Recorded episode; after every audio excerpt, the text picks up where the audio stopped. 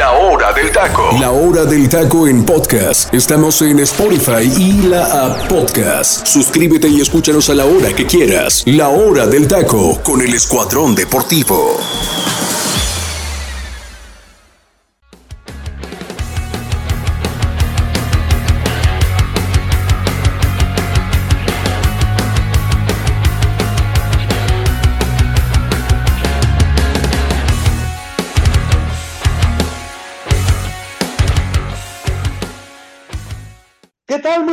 Tardes, bienvenidos a la hora del taco en el comandante 100.13 este viernes 20 de enero junto a mi compañero Freddy López, José Ramón Sánchez, teacher del Pino Cisneros y Ángel Eduardo García y su servidor José Luis Macías, les traemos la previa de lo que se nos viene este fin de semana, comenzando desde el día de hoy con información y, y analizando concretamente lo que estará pasando en esta jornada 3 del clausura 2023.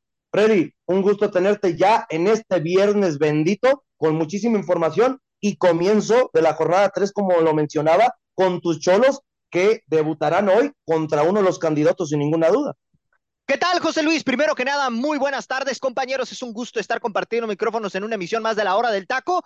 Y sí, efectivamente, pues ya arranca la jornada número 3 de nuestra bendita Liga MX. Hoy juega Tijuana en contra de Tigres. Vamos a ver cuántos goles no le termina clavando Tigres a Tijuana después de lo que hemos visto, ¿no? En cuanto a funcionamiento se refiere en comparación de lo que ha sido estas dos jornadas para el equipo de Diego Coca y por otro lado, lo que ha hecho Ricardo Baliño en estas primeras dos fechas, ¿no? Eh, realmente en cuanto a plantel, pues sí se ve muy superior el cuadro de Tigres, pero pues vamos a ver qué sucede esta noche. Saludo con gusto a mis compañeros, a José Ramón, a Angelito, al teacher y a ti también, hermano. Te mando un fuerte abrazo. Casa llena, ¿eh? Me llama la atención esa cuestión, por cierto.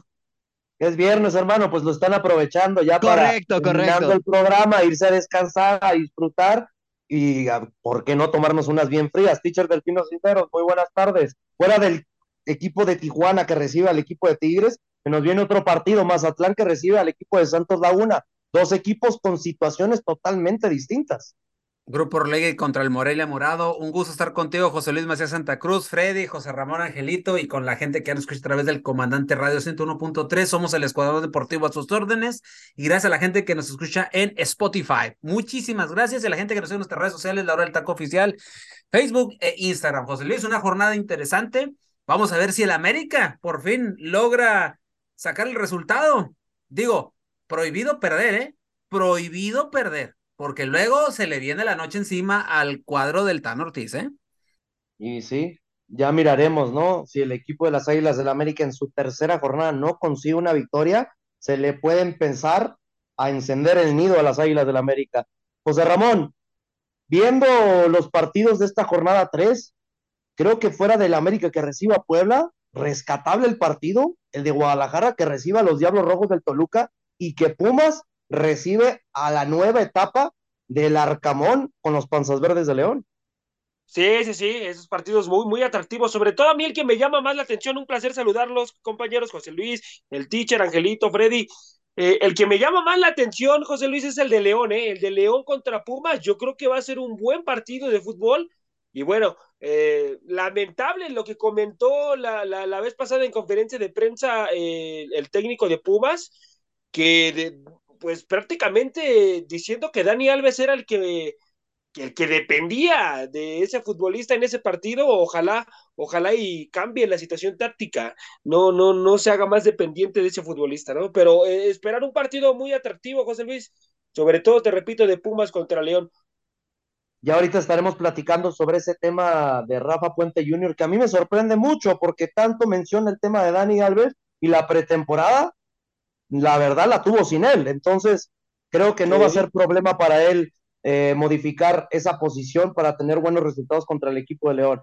Ángel Eduardo García, hermano, muy buenas tardes, ya viernesito, y creo que esta pregunta va principalmente dirigida a ti, porque la máquina de Cruz Azul necesita una victoria a como de lugar, porque enfrentará a un equipo como los Rayos del Necaxa, que igual en este comienzo de temporada no sabe lo que es conseguir una victoria.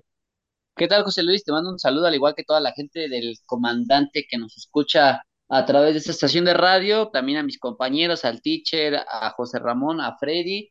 Pues bueno, la máquina se, se enfrenta a unos Reyes de Necaxa que en el papel pues es, va a ser un, este, un sinodal bastante accesible, sobre todo que Necaxa pues no ha podido imponer su fútbol y no se ha encontrado totalmente con Andrés de entonces Cruz Azul por lo menos se le ve funcionamiento, perdió la jornada pasada, pero creo que perdió contra un buen equipo, hablando de Rayados de Monterrey, aunque aquí la situación que pasa, ¿no? La máquina en cuestión de duda es qué centro delantero va a poner, porque pues no está este no está Michael Estrada por la expulsión, no está Carnero para, por la lesión muscular que tiene y bueno, Iván Morales siempre seguirá siendo como la incógnita en Cruz Azul, ¿no? ¿Qué hace y qué va a hacer, ¿no? En dado caso de que pues el Potro no lo llame, entonces eso quiere decir que pues va a generar muchas especulaciones, pero bueno, ya lo estaremos analizando más adelante, ¿no? Pero pues más que nada, un gusto estar con ustedes y pues vamos a darle.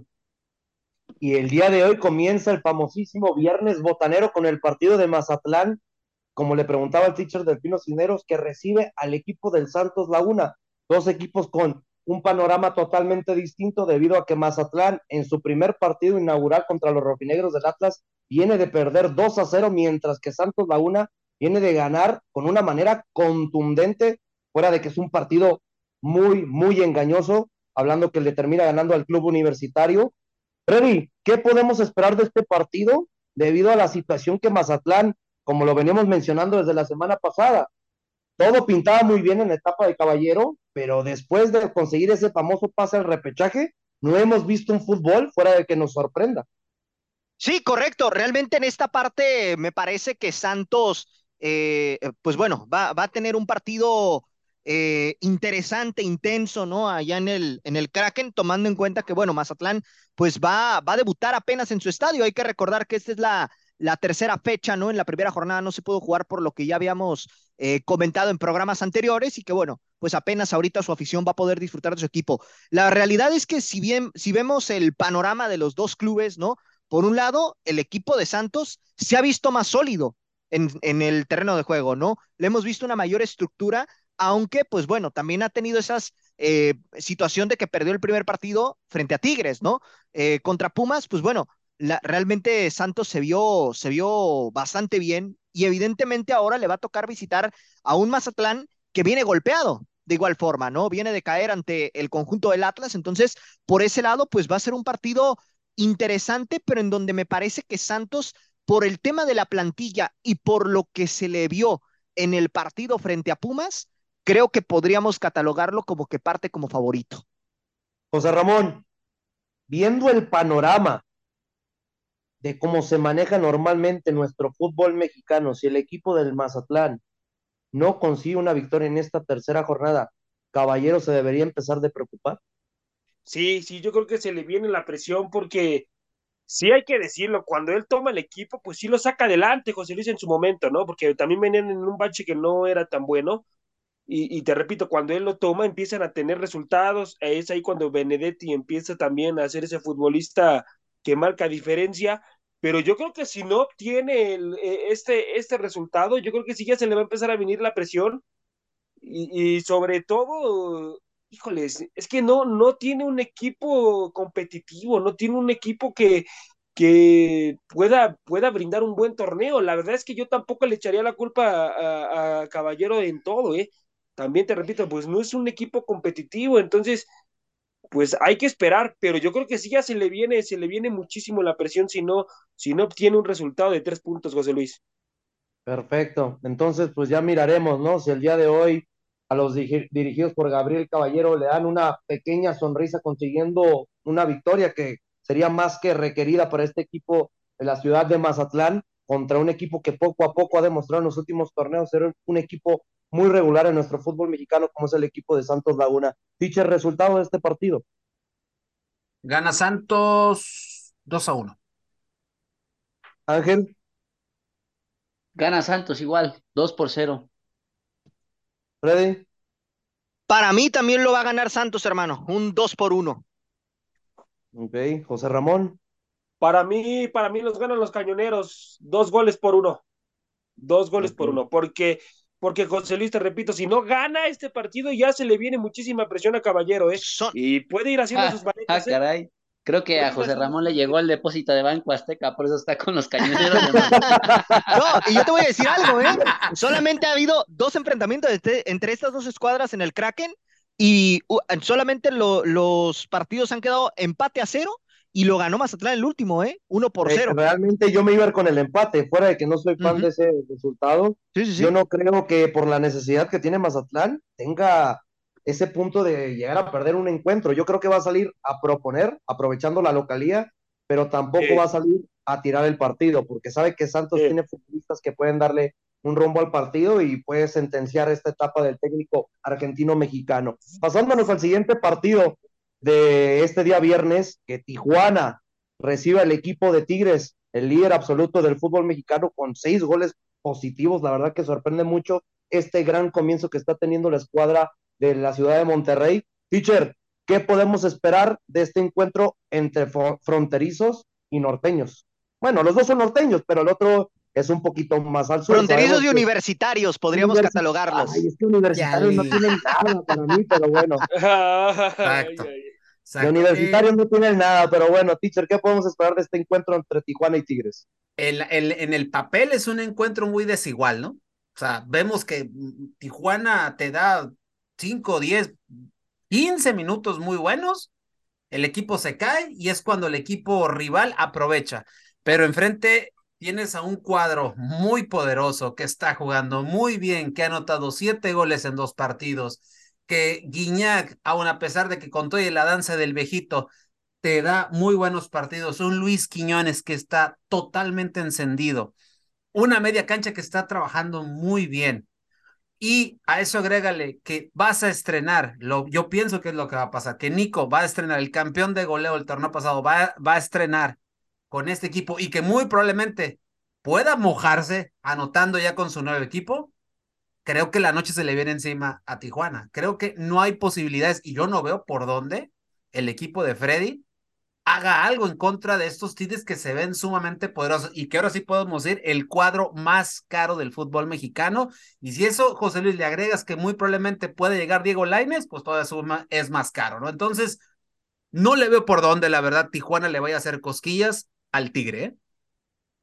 Angelito, ¿piensas igual que tu compañero Delfino Cisneros? Claro, claro que sí, mi querido José Luis. Creo que este encuentro pinta con esta desigualdad debido a que, pues, Tijuana no tiene un rival al cual pues tenga las mismas similitudes. Hablando por Tigres, por los jugadores que tiene, el renombre, el técnico, el momento por el que pasa, entonces este pues prácticamente se vuelve un equipo cada vez más convincente en dos jornadas, ¿no? O sea, lo más sorprendente que en dos jornadas nos esté convenciendo el equipo de Tigres, que obviamente falta mucho, ¿no? Pero si con dos jornadas, con un buen juego y con lo que está haciendo, obviamente Tigres nunca ha dejado de ser un candidato, ¿no? Desde que ha entrado Sinergia Deportiva y le ha invertido a este equipo, ha estado al alza, ¿no? Pero yo estoy un poco triste, estoy un poco confundido, ¿no? Por esta situación que voy a comentar, porque para que pueda jugar Nico Ibáñez, que todavía no, no ha sido registrado en la Liga MX en el equipo de Tigres, tienen que dar de baja a alguien, ¿no? Entonces, este, mi tristeza, ¿no? Es porque, pues todo apunta a que van a sacar al francés Florian Tobán. Al Jeremy este, Menez 2.0 se dice. O, al mismo López, ¿eh? También champion, champion de Mon. Champion de Mon, ¿eh? Champion de Mon. Champion de Mon. Au revoir. C'est fini. Merci pour tous les, les joueurs. Anda, pues. No quieren al Diente López. También le están buscando salida. Pero yo lo que tengo, yo lo que tengo entendido, José Luis, es que, es que Tobán, se queda. Tobán, Tobán sí ya tiene la salida porque está cobrando una nómina bastante alta porque no ha estado en todos los juegos, ha estado más lesionado, conoce más el quirófano que el mismo este volcán, entonces pues ya Saludos el banco, hermano, de tanto que cobra cada fin de semana. un saludo, José Luis, un saludo al huesero del mal que ya no está en esa institución. No, Y, y, y, aparte, aparte, teacher, este, creo que Tobán deja dos momentos significativos en Tigres, ¿no? Aquel golazo, ¿no? Que, o tiro centro, como algunos le llamaron en el clásico regio, y y las lesiones. Es lo único que nos deja Florian Tobán en el fútbol mexicano porque nos lo vendieron bastante bien. Eh, se esperaba, ¿no? Debido a que a lo mejor venía una baja por esta famosa lesión de tobillo, el historial médico que cargaba, pues sí, generaba esas dudas, pero que pues decíamos, ¿no? El fútbol mexicano pues debe ser un poco más sencillo relativamente hablando que el fútbol europeo, entonces puede ser una comodidad totalmente para el francés, va a jugar a un nivel bajo cero, ¿no? No va a estar en un equipo céntrico como América, Cruz Azul, que a muchos les cuesta por la situación de la altura, pero pues bueno, hoy Jeremy, este, perdón, ya me, ya me, este, ya me, ya me contagió el teacher. Hoy Florian Tobán, pues podrá haber sido el mejor pagado, pero totalmente un fiasco, ¿eh? Tigres simplemente, pues, sería conocer en el plano internacional, pero gracias a Tobán, pero no por su juego, ¿no? Sino por el nombre y por esta famosa, pues, inscripción, ¿no? En la Copa del Mundo, donde solamente tuvo dos minutos de actuación, pero pues bueno, entonces, este, hay que esperar qué, qué decide la institución de Tigres. Por lo mientras, pues bueno, todavía Nico Ibáñez eh, no ha sido registrado, entonces hay que esperar a que salga un extranjero para poderlo ya meter y ver qué, qué es lo que va a pasar en ese aspecto. Pero con lo que cuenta hoy Tigres, en el papel tiene que pues ganar, tiene que y golear. y golear. Y es un momento clave también para Tijuana porque hoy Ricardo Baldiño yo creo que debería tener hasta cierto miedo, ¿no? Porque puede, puede, puede presentarse un resultado inesperado y de esos resultados que son sacatécnicos, ¿no? Al menos que seas el Salernitana, que corras a tu técnico hoy y que le digas en unas horas, ¿sabes qué? Mejor si regresa, sabes que sí te quiero, pero pues no creo que pase eso en Tijuana, ¿no? Entonces también, pero en el papel sabe? todo apunta. Ahora, Ahora, ver, a ver, compañeros. Si Gabriel Caballero está corriendo peligro, ¿por qué el técnico de Tijuana no? Correcto. No, ahora les voy a decir algo, ¿eh? Vamos a ver también cómo, cómo maneja la situación Tijuana el día de hoy con la cuestión de, de Fernando Valenzuela, que me parece que es de lo mejorcito que tiene ahorita el equipo, ¿eh? Este futbolista ver, que recién se incorporó. Acaba No, de no. llegar, ¿cómo puedes decir que es de lo mejorcito? sin Pues ¿Y es lo mejorcito. No, es lo ¿Y dónde mejorcito que le he visto en estas dos jornadas, José Luis. O sea, Pero- honestamente, es lo mejorcito que le he visto. Francamente, de, de todo el equipo, a como ha estado el desempeño, Fernando Valenzuela ha sido el futbolista que más le ha tratado de, de buscar ahí eh, generar juego al equipo. Digo, obviamente eh, hay otros futbolistas de, que han estado de más tiempo, pero francamente en estas dos primeras fechas, quien he visto un mayor protagonismo con Tijuana ha sido este jugador que recién acaba de llegar, ¿eh? Ahora, otro dato, compañeros. Tijuana no le gana a Tigres aquí en el caliente Desde el Desde el- 2016. desde el 17 de agosto del 2012, teacher, jornada Ah, 5 de la apertura 2012. Ahí nomás les dejo el dato, que en aquella ocasión lo ganó 2-1. Lo que a mí y- me sorprende es que. O sea, hasta ahí Tijuana no le ha podido volver a ganar a Tigres, ¿eh? Sí, pero lo que me sorprende mucho, algo que estaban comentando mis compañeros y lo puntualizo, es de que Cholos cada día se convierte más en un equipo pequeño de nuestro fútbol mexicano. Ah, claro.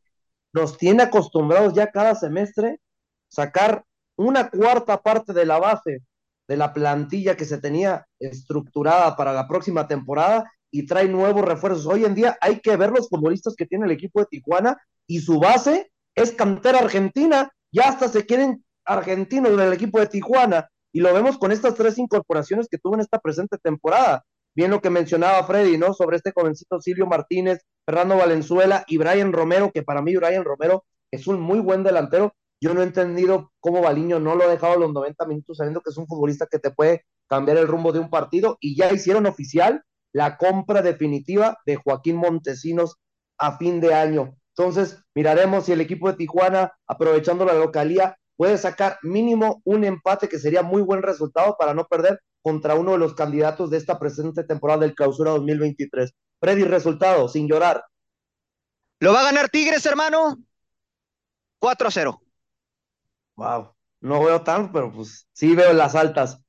Teacher, 3-1, Monterrey. Digo, Monterrey Tigres. ya, Ya, ya se fue con rayados. Pero, pero son del mismo lugar. Pero son del es lo mismo teacher. De todas maneras, aunque se enfrentara contra Monterrey, nos va a ir igual, así que. bueno, quién sabe, ¿eh? ahí sí, quién sabe. Pero en fin. No, y a Monterrey no le va mal, ¿eh? Jugando en el caliente, pregúntalo a. Freddy también. Eh. José Ra, Correcto. Yo creo que, híjole, yo creo que lo gana Tigres, amigo, lo gana Tigres tres goles por uno. Todavía le doy ahí un golecito a los Cholos. Ok, Ángel. No, para mí lo gana Tigres, como lo comenta Freddy, un 4 por 0. Entonces yo no veo que Tijuana haga un gol. Y pues portero, así que digamos, no tiene, ¿no? Yo creo que resienten la, la lesión de, de Jonathan Orozco. Entonces, pues, Toño El Rodríguez. Spider. Hijo de su.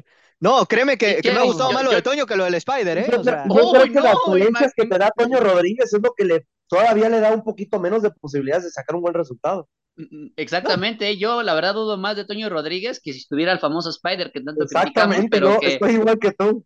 Yo no, yo no conozco que al Spider le hayan hecho una goleada de escándalo, entonces Toño Rodríguez apunta que sí, pues bueno, veremos, veremos qué tanta suerte tiene este Tijuana, ¿no? Para pues no caer en este mal augurio que con que se pierda por la mínima, hermano. No, ya, si pierden 1-0, creo que Tijuana se puede dar victorioso, ¿eh? La verdad. Y te diré que a mí me gusta el 2 a 1 a favor de Tigres, y digo 2 a 1 porque yo siento que cuando consigue el 2 a 0, el equipo de Tigres se va a ir para atrás, va a cambiar esa famosísima línea de 4-3-3 que está manejando hoy en día por una línea de 5-3-2-1. Entonces, yo creo que ahí Tijuana va a tener la posibilidad de generar una oportunidad.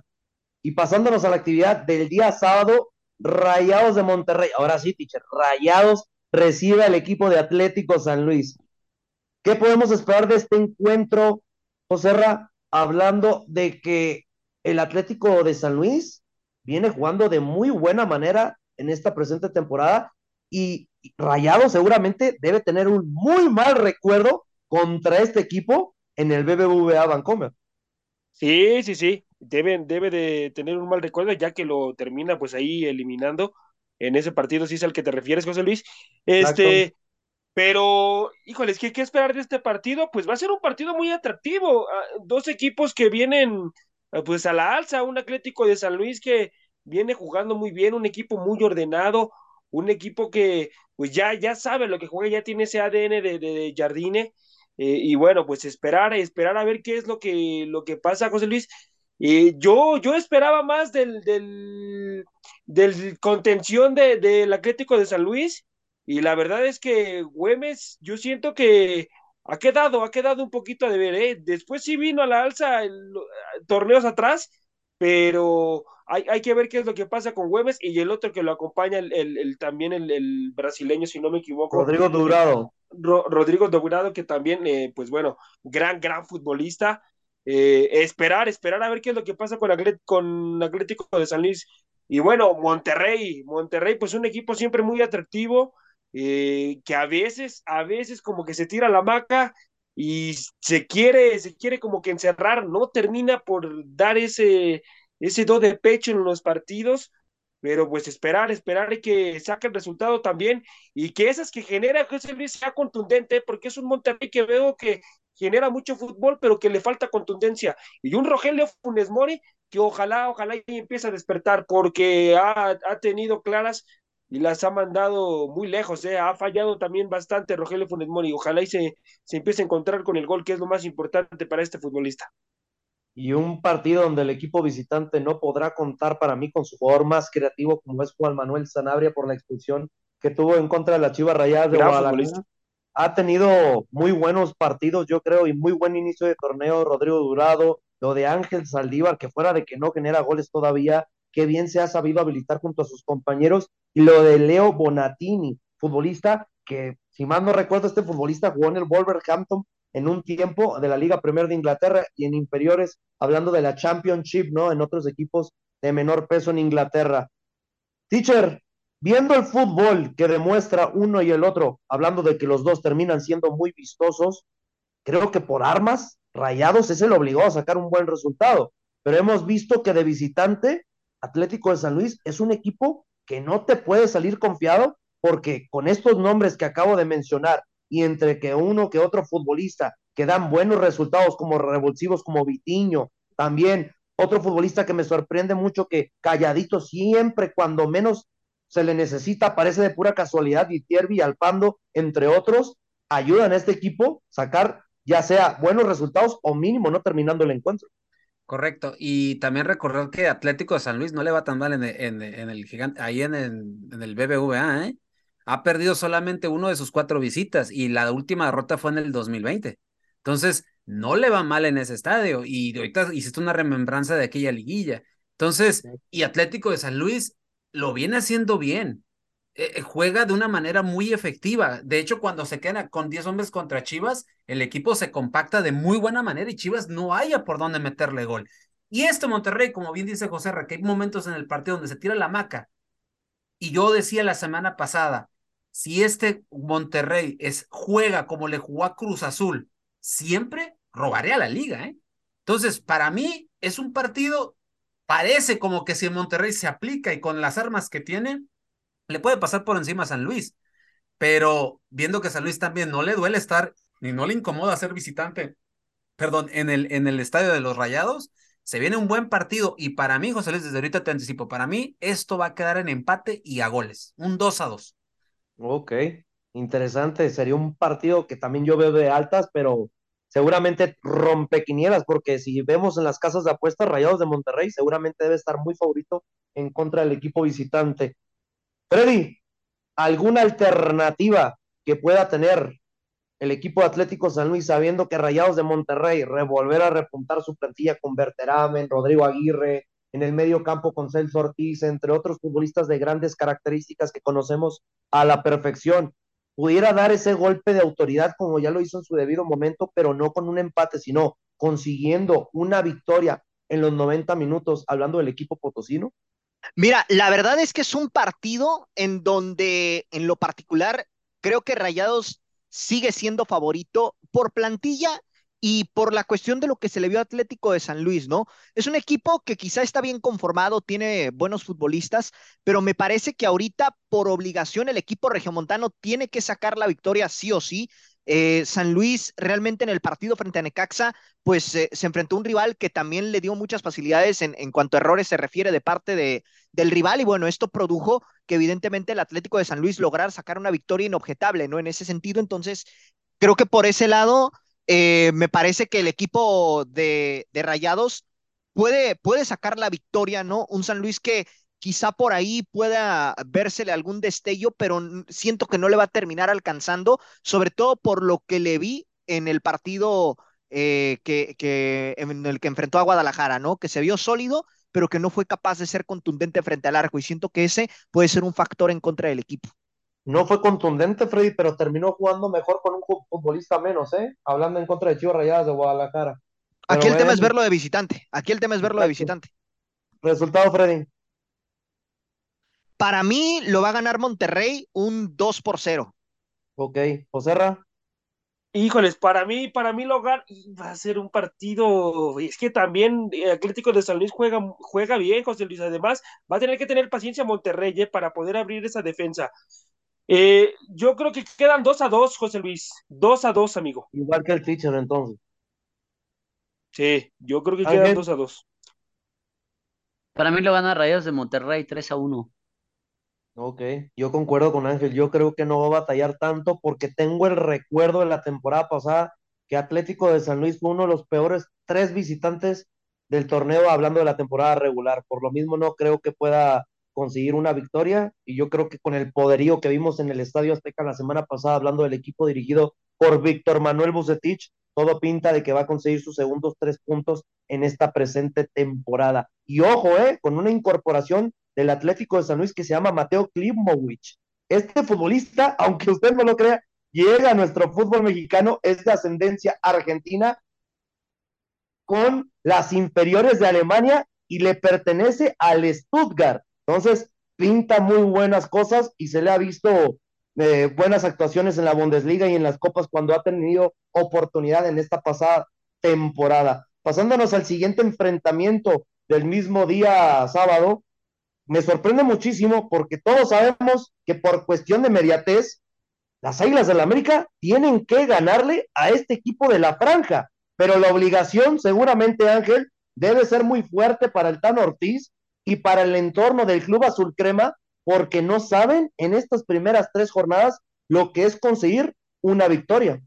Pues sí, mira, yo creo que hoy el Tan Ortiz se enfrenta ante un rival que pues en apariencia no debería ser gran complicación, pero hoy creo que la, la situación del nervio, ¿no? De no conseguir un triunfo pudiera ser algo que eh, generaría una catástrofe para el entorno de, del Tan Ortiz como técnico del América, que no sería nada nuevo, ¿no? O sea, ya hemos visto que el Tano se ha enfrentado a este tipo de situaciones o incomodidades de aquella eliminación contra Toluca, igual de aquella eliminación contra Pachuca, pero hoy más que nada está obligado y sobre todo a demostrar ya un buen fútbol porque no ha podido ganar dentro de la Liga MX, hablando en esas dos primeras jornadas, dos empates directos. El primer partido pues lo jugó bastante bien, pero creo que el rival eh, fue un poquito mejor, ¿no? En cuestión de, de condiciones y lo que ofrecieron en una situación futbolística, pero en el segundo partido se vio totalmente superado por unos diablos rojos del Toluca, que al final rescata un empate más por pundonor que por otra cosa, pero bueno, un tercer partido que va a ser totalmente analizado bajo la lupa, ¿no? Tanto de los aficionados como de la prensa y como en todo el entorno, ¿no? Que le gusta ver cuando Cuapa está en llamas y sobre todo las situaciones que se han mencionado, ¿no? Alrededor de este rechace, ¿no? De, de, Diego Lainez, ¿no? De querer repatriarlo, este, el América otra vez al fútbol mexicano, pero la negativa igual.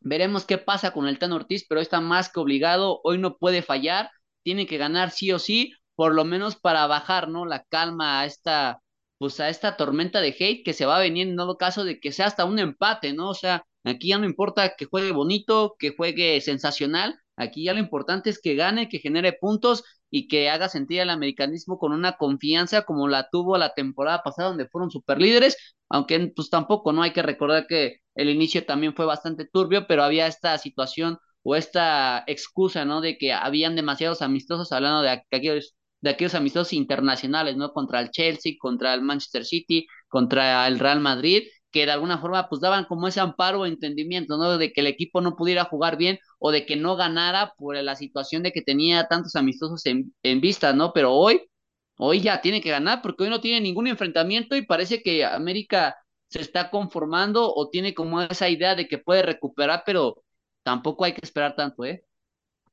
Y sorprende, Delfino, de que vemos que las Águilas del la América, al no haber conseguido ni siquiera una victoria en estas primeras dos jornadas, hablando de que el equipo de Querétaro, que era un rival a modo, le terminó perjudicando las cosas en el Estadio Azteca y en esta visita, con una cuestión de un penal, rescata un empate que tenía, pues yo creo que sabor a victoria, porque mirábamos que el América no tendría ni siquiera una posibilidad de poder sacar un buen resultado en la bombonera, sabiendo que llega a cuatro partidos de manera consecutiva sin poderle ganar a los Diablos jugando de visitante. ¿Será idóneo este partido y la circunstancia contra este equipo de Puebla de que viene de ganar en su último partido en contra del equipo que no le pudiste ganar en el Estadio Azteca como fueron los Gallos Blancos del Querétaro? Tiene, tiene que ganar. Yo pues te decía al inicio del programa, es prohibido perder, ganar como sea. El hecho de ganar, sacar los tres puntos, te libera un poco de presión, trabajas de manera distinta y encaras en la siguiente semana de, de otra manera, a como lo ha venido encarando estas dos semanas con estos empates que han sabido a la afición a derrotas. Entonces, yo creo que el Tano sabe perfectamente que lo tiene que ganar sí o sí, porque si no gana o empate, como bien dijo Angelito, se le viene la noche encima, ¿eh? Y, y deja tú. Después viene Mazatlán, o sea, se supone tentativamente, si nos vamos a la lógica, son seis puntos en la bolsa. El problema es que tú presupuestabas ahorita mínimo victoria contra, contra Querétaro y un empate, por así decirlo, en Toluca.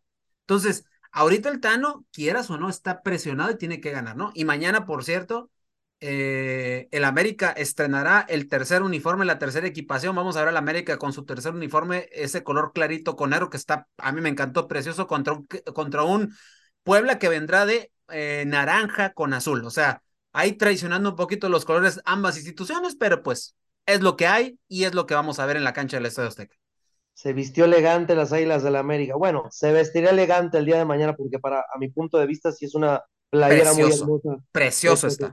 Habla mucho ah, de la pulcreza, ¿no? De lo que le da el uniforme y elegancia a esta nueva pues, argumentaria que utilizará el equipo de la Ciudad de México. Freddy, ya para irnos al corte, viendo el poderío ofensivo de Fernando Ortiz con Brian Rodríguez, Jonathan Rodríguez, Henry Martin, Diego Valdés, entre otros futbolistas que tienen en el medio campo como Álvaro Fidalgo, Richard Sánchez, lo de Cendejas, Leonardo Suárez, yo creo que ya es justo y necesario esta exigencia que le debe dar la afición y la misma institución a este técnico que tiene dos temporadas espectaculares hablando de cuando llega al rescate y en este paso arrollador que tuvo la temporada pasada, que no le bastó para conseguir el campeonato, para que este club de las Águilas del la América consiga una victoria ganando, gustando y goleando y aprovechando que es el equipo del Puebla que no le ha ido muy bien jugando de visitante.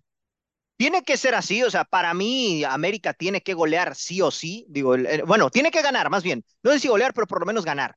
¿Por qué? Porque, bueno, se presenta un rival a modo que la verdad es que de visitante no, no ofreció gran cosa. Es cierto de local le vimos eh, quizá un poquito más, más estable, ¿no? En el Cuauhtémoc, pero la realidad es que también si nos apegamos a ver. El Cuauhtémoc, hermano, recuérdale a Puebla cómo le fue en su último partido contra el América en el Cuauhtémoc. Ah, bueno, bueno, no, yo hablo en general de lo que sucedió en estas primeras dos fechas con Puebla, no, no, no apegándome tanto a los resultados que ha conseguido con América, porque con América, evidentemente, han sido goleanes monumentales. Pero después de lo que se le vio a Puebla, francamente, no le veo que pueda proponerle algo interesante al América de visitante. Creo que a este equipo le faltan piezas, creo que a este equipo le, le destruyeron la columna vertebral y me parece que por ese lado Eduardo Arce apenas está encontrando ese, ese acomodo, ¿no? En sus piezas, así que yo en lo personal siento que América lo puede terminar ganando un 3 por 0, ¿eh? Para mí yo le vería cavidad para un 3 por 0. Ya si América no le gana a este Puebla, ahí te encargo, ¿eh? Lo que se le va a venir a Fernando Ortiz, porque me parece que es un rival a modo para que América coseche su primera victoria en el Azteca. Concuerdo totalmente contigo. Yo creo que un 3 por 0 sería el resultado idóneo para que este, este equipo azul crema dé un golpe en la mesa y se vuelva a meter en esa pila de los tres equipos candidatos para esta presente temporada de nuestro fútbol mexicano. Teacher, resultado. 2-1 gana América. Joserra. Para mí lo gana el América. Tres goles por cero. Ok. Ángel. Híjole, se enciende Cuapa. Empate, 1 a 1 y, no, iba a decir, y no, ¿eh? no, espérate, José, iba a decir gol del gasero. Así. ahorita te lo digo. No, y te lo pinto, va a ser de penal. Va a ser de penal el gol del gasero. Te lo anticipo. Te amo, gasero. Ya, estaremos platicando a lo largo de la siguiente semana, ya viendo lo que sucede en este enfrentamiento entre Águilas y Franja y, y Poblano, ¿no? Hablando de los camotes de la Franja del Puebla. Nos vamos al momento. Vamos a explotar el Azteca, Ticheré ya, pues, muten a mi compañero Angelito para que no diga barbaridades, por favor. Ya mejor hay que darle una oportunidad a la gente que tome un respiro y que escuche el momento musical, que es una tremenda joya que nos trae nuestro compañero Delfino Cineros. Y recuerde, usted está escuchando La Hora del Taco. Nos relajamos un instante y vamos al momento musical de La Hora del Taco. La Hora del Taco.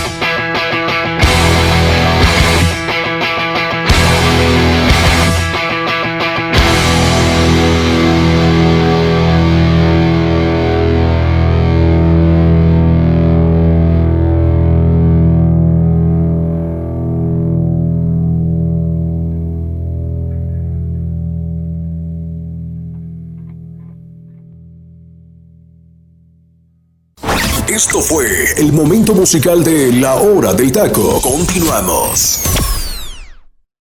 Como usted acaba de escuchar, estamos de vuelta en la hora del taco y qué pieza tan espectacular de Happy Punk nos ha traído mi compañero Delfino Cisneros. Cuéntanos, teacher, de esta gran canción del grupo Green Day. Green Day nos llega a deleitar en el momento musical de la hora del taco con Letter Bomb. Es, es la décima canción del álbum America Idiot de la banda de Green Day, como ya lo había dicho José Luis. Y es una canción que estuvo eh, por allá del 2005.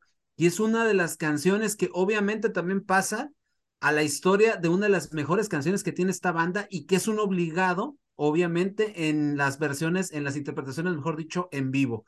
Una canción que hace obviamente muchas críticas como todo como toda buena canción de los de esta buena banda de Green Day y que obviamente es un obligado a la gente que nos gusta el rock, el rock eh, eh, de este estilo punk con crítica y con unas joyas de arreglos musicales como nos tiene acostumbrados esta banda que a mí lo particular es una de mis mejores de las mejores bandas que me gusta escuchar, sobre todo mi estimado José Luis, sobre todo en fin de semana, ya es viernes, deleítese, cómprese unas cervecitas, ponga este disco de American Idiot de Green Day y disfrute de este fin de semana. No voy a decir más porque tenemos mucho que analizar, pero José Luis, creo que es una de las rolas obligadas en los playlists de cada uno de los que nos gusta el rock, ¿no?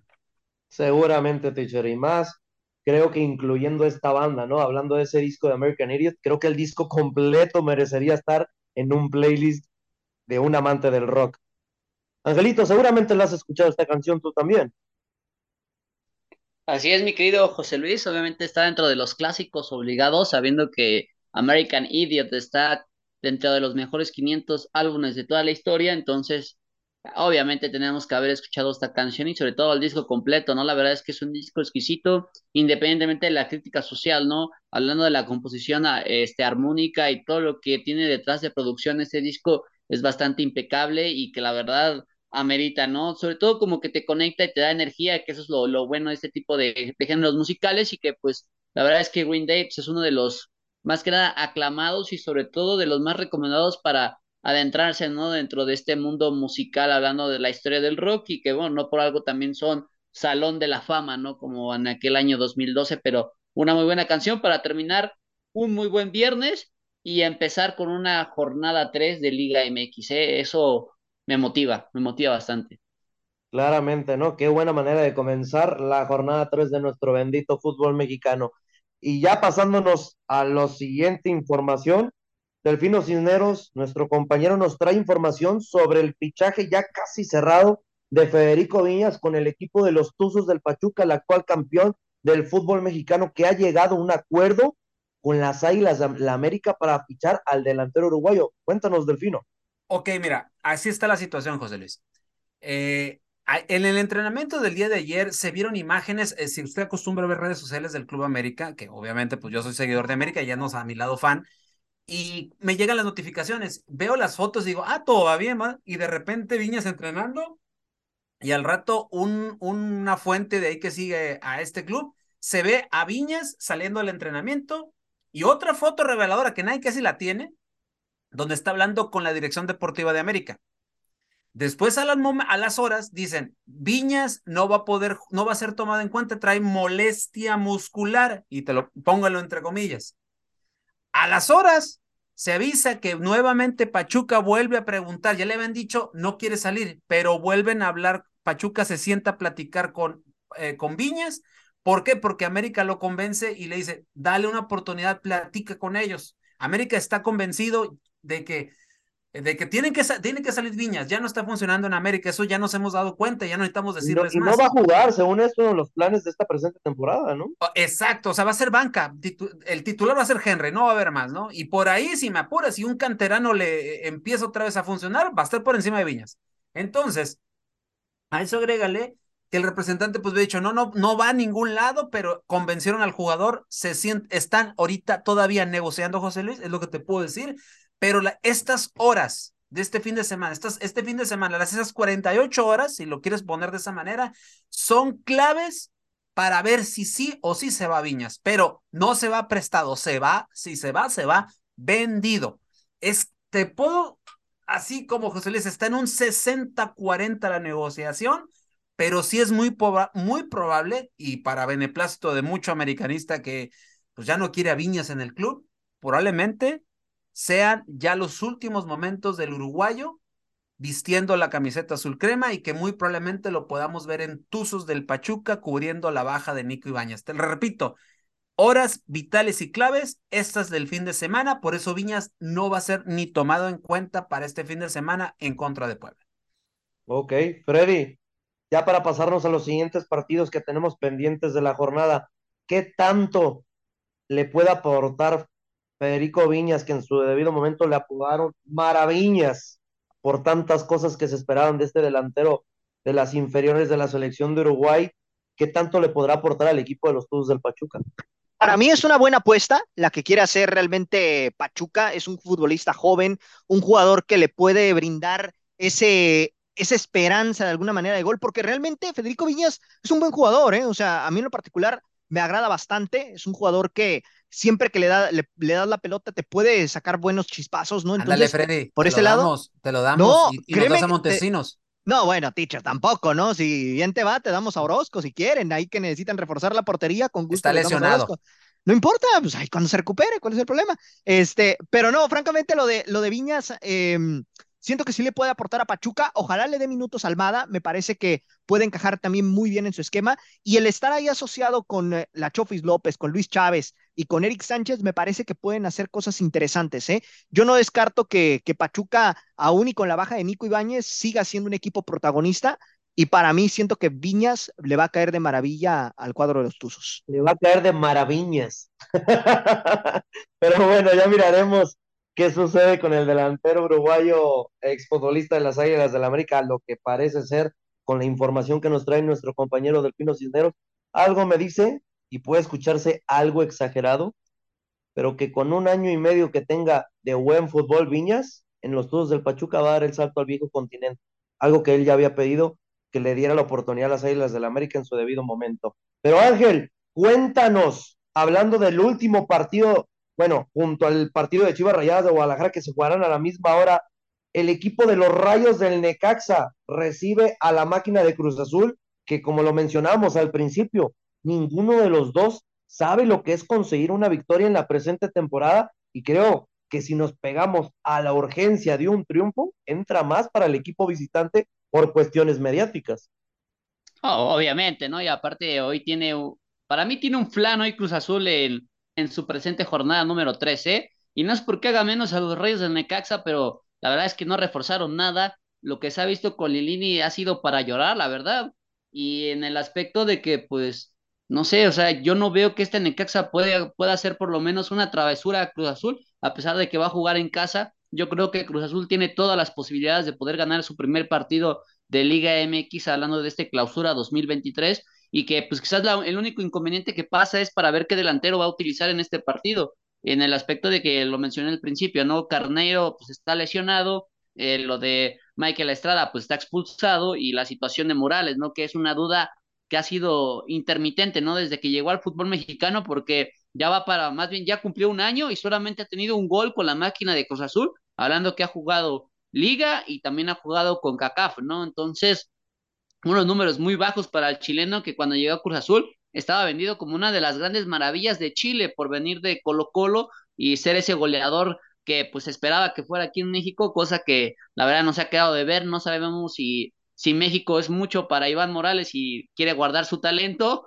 o de plano el fútbol mexicano no es lo suyo aquí, este, hablando de nuestra liga local, pero pues de ahí en fuera creo que Cruz Azul tiene todo para poder pues competir Veremos también qué hace el Potro Gutiérrez, porque el partido anterior con Rayados de Monterrey utiliza una línea de cuatro. Eh, veremos si regresa a su famosa línea de tres, porque tiene material para hacerlo. Y también, ¿no? Si el flamante refuerzo Carlitos Vargas eh, va a empezar a debutar con la máquina de Cruz Azul, porque me imagino que si trajeron a un lateral por izquierda es por el aspecto de que me quieren meter a Ignacio Rivero ya como un mediocampista que pudiera ser más funcional en el medio campo que como lateral izquierdo, que no lo hace mal, pero que bueno, pudiera sumarle o aportarle algo a la máquina en cuestión del ataque, ¿no? Entonces, pues bueno, veremos si por Necaxa eh, todo queda entre Batista, ¿no?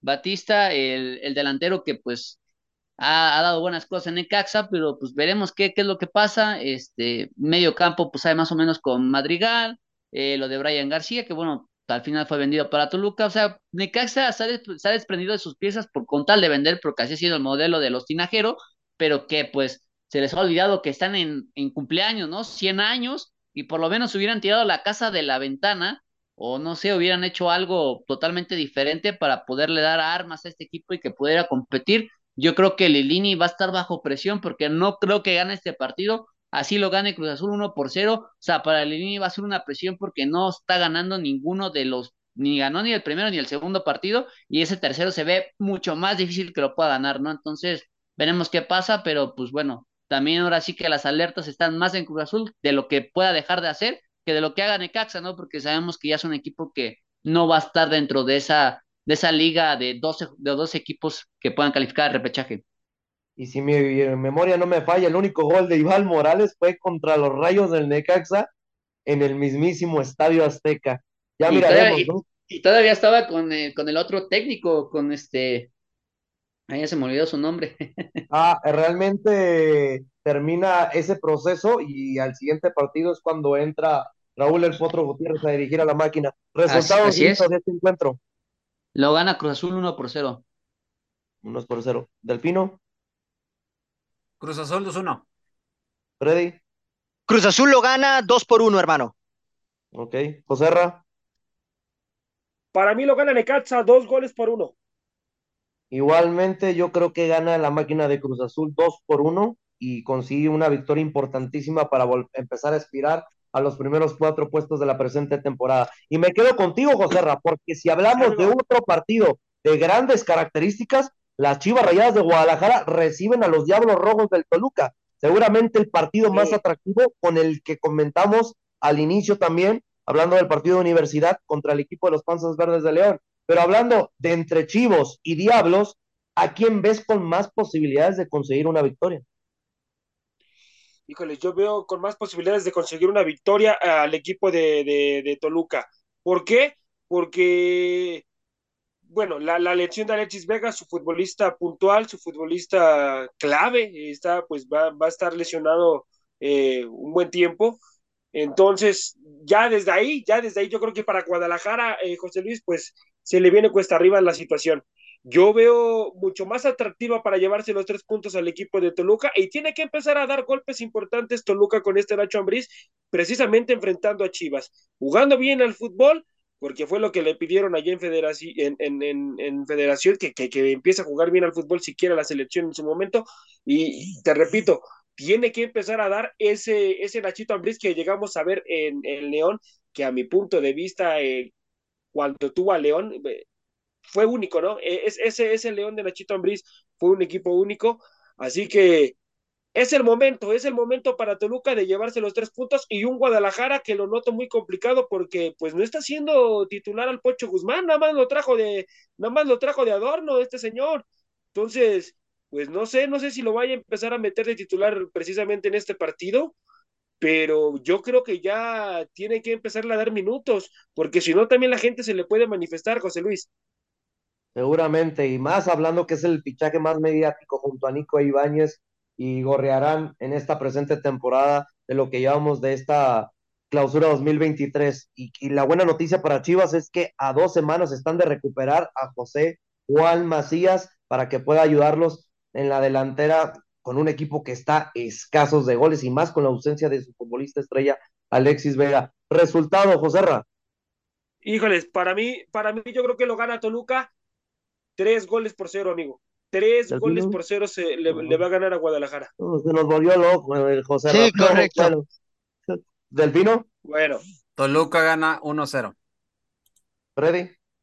Para mí va a ser un empate, hermano. También hay que mencionar que el Toluca ya tiene un buen rato sin ganarle al Guadalajara en el Akron, ¿eh? Exacto. 2012. exactamente. Así es. Entonces, yo por ahí. hermano contra Tigres. Sí, no, pero por lo menos el Toluca le ha sacado empates, hermano, pero yo los pierde todos los partidos en el caliente. Pero bueno, Ángel, resultado. Para mí eh, quedan empate, uno a uno. Yo me la voy a jugar, yo creo que gana Chivas. Tiene que sacar un buen resultado y se la tiene que jugar de ya hablando de que Víctor Guzmán tiene que jugar, ya tiene que marcar esa diferencia junto a Roberto Alvarado, en el Beltrán, que no ha comenzado de la mejor manera, entre otros futbolistas. Ya para alcanzar, Angelito, ¿qué nos puedes comentar del partido entre universitarios y el equipo de León? ¿Quién crees que saque el resultado? Pues todo pinta para que León lo gane. La verdad es que Pumas con Rafa Puente le está costando bastante trabajo, eh, ha modificado bastante, ¿no? A lo que venían trabajando este, técnicos anteriores, hablando de Andrés Lenini, y pues bueno, eh, no, no le vimos o no le hemos visto un partido convincente, sabemos que apenas han jugado tres en liga, ¿no? Pero en pretemporada se hablaba mucho de esto, de lo que habíamos visto en Copa Skype, y decíamos, no o sea, es una Copa Molera, no le damos importancia, aquí es más para fijarnos en funcionamiento y en propuesta, pero ni en Copa Skype ni en Liga MX, y entonces ya la cosa empieza a preocupar.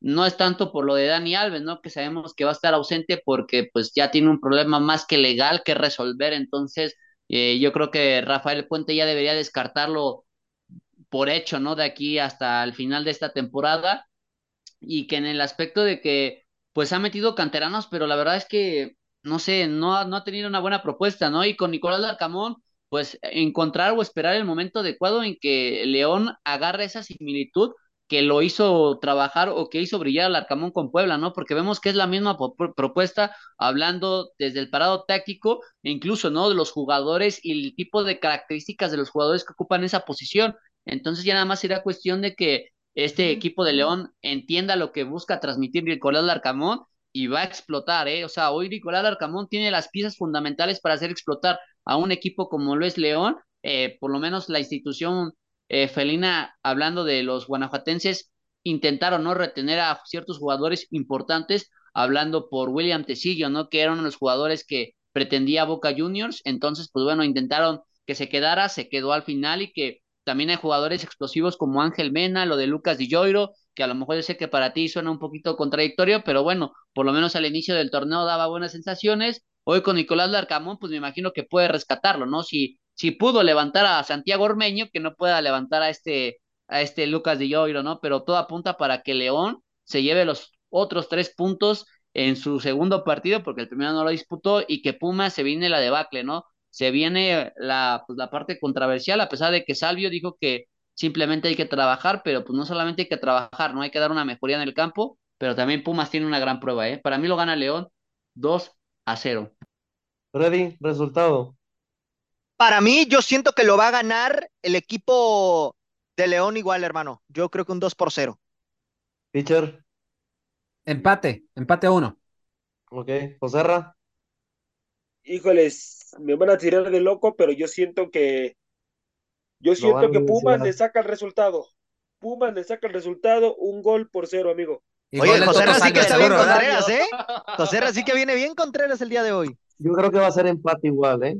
gol del Toto Salvio con asistencia del Prete, ¿no? No, nomás faltan. Yo no he dicho nada, yo no he dicho nada del Prete, pero sí del Toto Salvio. Tengo que decirlo. Pero bueno, ya pasando los últimos dos partidos del mismo día domingo, Querétaro que enfrenta a los rojinegros del Atlas y Pachuca que recibe al equipo del FC Juárez a poco tiempo. Primero, Querétaro Atlas, dicho resultado. Atlas 2 a 1. Ángel. Puro rojinegro, 2 a 0. Favor Atlas. Freddy. Para mí lo gana el Atlas, 2 a 1. Joserra. Los zorros se lo llevan tres goles por cero. Yo me quedo igual con un resultado de Atlas 2 por 1. No lo va a conseguir tan fácil, pero sí consigue un resultado el equipo visitante. Y Pachuca, el actual campeón del fútbol mexicano. Freddy, resultado en contra de Juárez. Para mí lo gana el equipo de Pachuca un 2 por 1. Ok. Teacher. Pachuca 2-0. Joserra. Para mí lo gana Pachuca tres goles por cero, amigo. Tres goles por cero, Pachuca se lleva la victoria. Ángel. Lo gana Pachuca 1 por 0.